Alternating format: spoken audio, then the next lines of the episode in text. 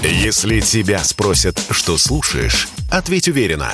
Радио «Комсомольская правда». Ведь Радио КП – это самые оперативные и проверенные новости.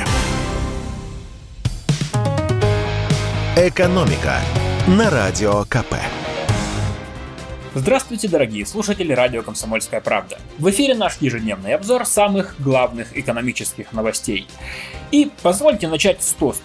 Ну, за мир во всем мире. Но тут, знаете, эксперты заговорили о том, что алкоголь в России подорожает на 20%. Градус напряжения растет. Из-за операции на Украине производители и поставщики алкоголя начали переписывать ценники. Крупнейшие российские компании-импортеры алкоголя даже на время прекратили поставки, но потом их возобновили по новым ценам, в среднем на 15% выше, чем раньше. Российские производители тоже пугают. Например, Калининградский винно-коньячный завод, который выпускает коньяк Старый Кенигсберг, объявил о подорожании продукции на 25-30%. Причина – рост цен на импортные ингредиенты из-за падения рубля. Логика подсказывает, что те же самые проблемы и у других производителей. В России ведь даже свой виски выпускается, но на 99% из зарубежных компонентов. Также есть подозрение, что на алкоголе захотят подзаработать и сами торговые сети. Надо же им, снизив наценку на социально значимые продукты, на чем-то отыграться. В общем, с водкой и пивом из алкоголя проблем, скорее всего, меньше всего будет, ведь заводы по всей стране, зерно свое.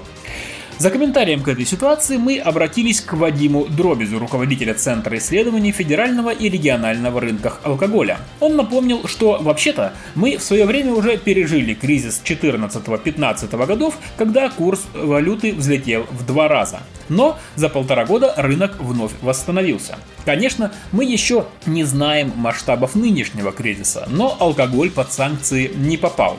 Никто даже слова об этом не говорил. А рост цен на спиртное на 20%, которым все пугают, это не самое страшное в жизни. Дело в том, что в среднем россиянин с учетом даже новорожденных и пенсионеров потребляет алкоголя на 1000 рублей в месяц. С подорожанием на 20% будет 1200. Это неприятно, но не ужасно. По словам эксперта, из-за рубежа мы получаем 99% виски, джина, рома, текилы и сырья для них, 50% вина, 30% коньяка, 5% пива и 2% водки. Вадим Дробис считает, что мы в крайнем случае проблемы могут быть с вином. Ну, без виски останемся на какое-то время. Хотя, скорее всего, все поставки сохранятся, и потребитель даже по более высоким ценам получит спиртные напитки в ассортименте.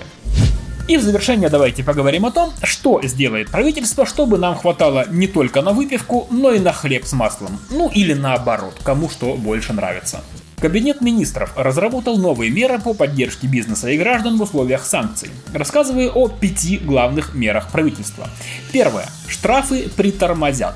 В Госдуму внесен законопроект. Гражданам хотят предоставить кредитные каникулы до 30 сентября. Кредитные каникулы – это период, в течение которого можно не выплачивать долг. Штрафные санкции при этом не начисляются, и отсутствие платежа не считается просрочкой.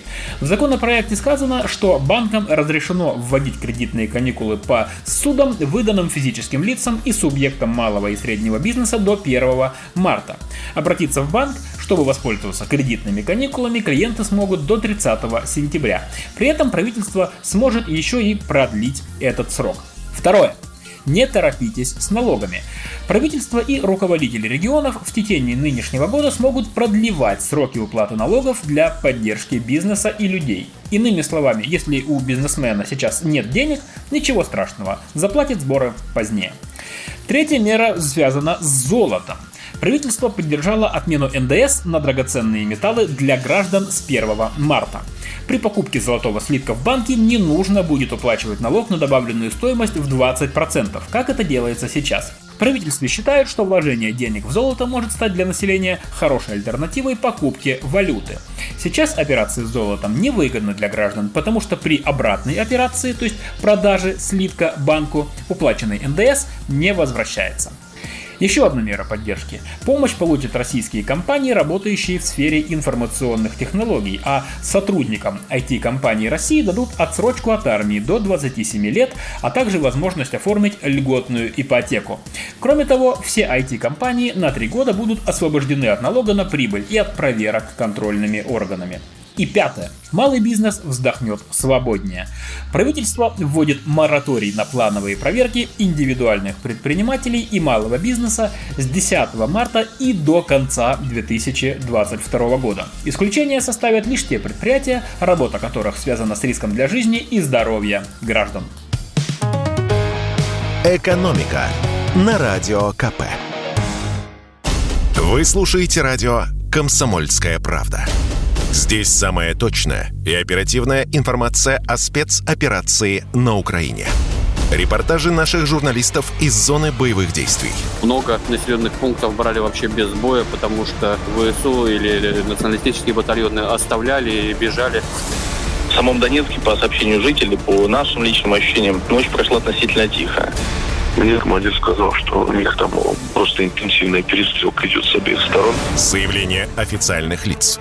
Поэтому рассказывать, что Россия не вела переговоры или отказывалась, ну, это вранье. А 8 лет что мы делали? Ждали, терпели, просили, показывали, демонстрировали материалы. Комментарии экспертов. Ошибки совершила киевская власть, потому что на ее территории происходил конфликт. Срочные новости о ситуации вокруг Украины слушайте 24 часа в сутки на радио «Комсомольская правда». Никаких фейков, только проверенная информация.